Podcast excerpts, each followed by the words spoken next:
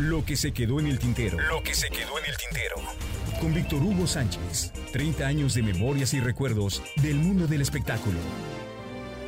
Durante varios años, siete, me tocó coordinar un certamen de belleza que era en su momento la plataforma para impulsar nuevos talentos, nuevas caras. El rostro del Heraldo de México. Pasarela por la cual habían desfilado ya varias estrellas de la época. Lucía Méndez y Verónica Castro eran las más representativas, icónicas, puedo decir.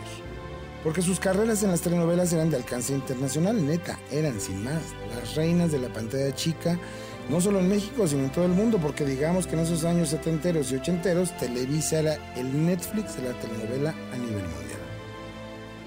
¿Qué? ¿Por qué todo el mundo anda acelerado y tan elegantes? Porque hoy es la entrega de los premios Heraldo. Y esa niña tan hermosa es Angélica Rivera, el rostro de 1987. A partir de ahí, mi primer día en el diarismo, mi jefe me endilgó la ardua tarea de organizar, reclutar, convocar participantes para el concurso. Así, en los pasillos de Televisa, en los corredores del cine, en mis ligeros acercamientos al teatro, fui conociendo gente, invitando posibles talentos, seguras bellezas a que se inscribieran, a que participaran. Nunca tuve un no, no quiero.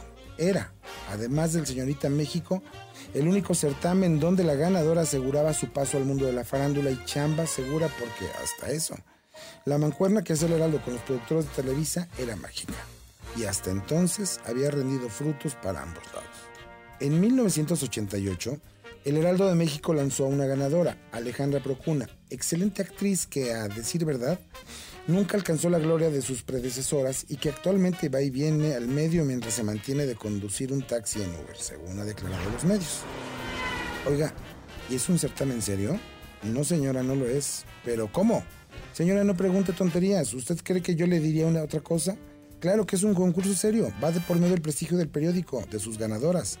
Es que he ido a otros concursos con mi hija y pues le han pedido que se acueste con los organizadores.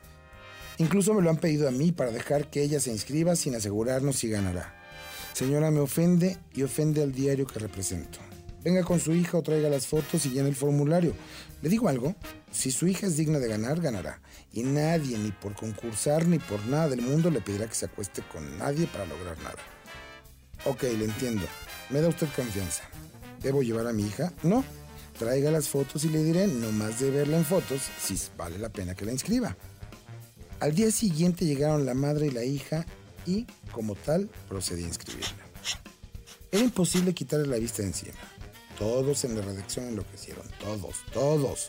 Enfundada en un mini vestido pegado, ceñido al cuerpo, la joven aspirante actriz tenía el cuerpo de una diosa. Impresionante. Le dije, vea, ¿cómo están todos? Seguro que le pedirán que se acueste con alguien, pero dígame, Víctor Hugo, si tuviera que hacerlo para asegurar que gana, ¿le ve posibilidad? Digo, no es que me ofenda que le pidan sexo, lo que me incomoda es que solo quieran usarla. Y ella, bueno, sabe, hay que hacer sacrificios. No, señora, no, no, no, no, no, no, no, mire, su hija está buenísima, pero tiene la cara llena de granos, está visca, cachetona, y este concurso es el rostro, caraja, madre, no el cuerpo. Le diré a su jefe que nos hizo propuestas indecorosas. Sí, sí, sí, sí, vaya y dígale, por favor. Así, tras decenas de estiras y aflojes, decenas de solicitudes que de verdad o la autoestima es muy alta o de plano la ceguera es mucha, llegaron y participaron unas 120 concursantes para que al final quedaran tres. Vivi Gaitán, Marisol Santa Cruz y Rosalba, cuyo apellido no logro recordar. Vivi, la ganadora original, ingresó a Timbiriche y nos dijeron que no podía ser el rostro. Quedó así Marisol Santa Cruz, cuya carrera no fue ni de lejos parecida a la de las ganadoras de antaño y en ambos casos abandonaron la artisteada para dedicarse a ser mamás, esposas y eventualmente aparecer en algún show o en algún capítulo de algo. Y hasta eso, les fue bien.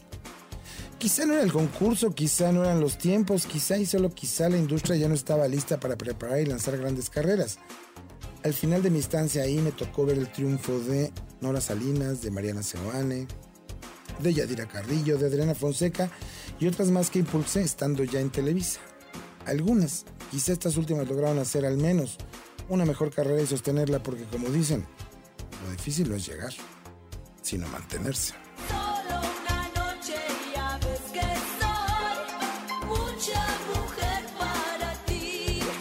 Lo que se quedó en el tintero. Lo que se quedó en el tintero. Con Víctor Hugo Sánchez. 30 años de memorias y recuerdos del mundo del espectáculo.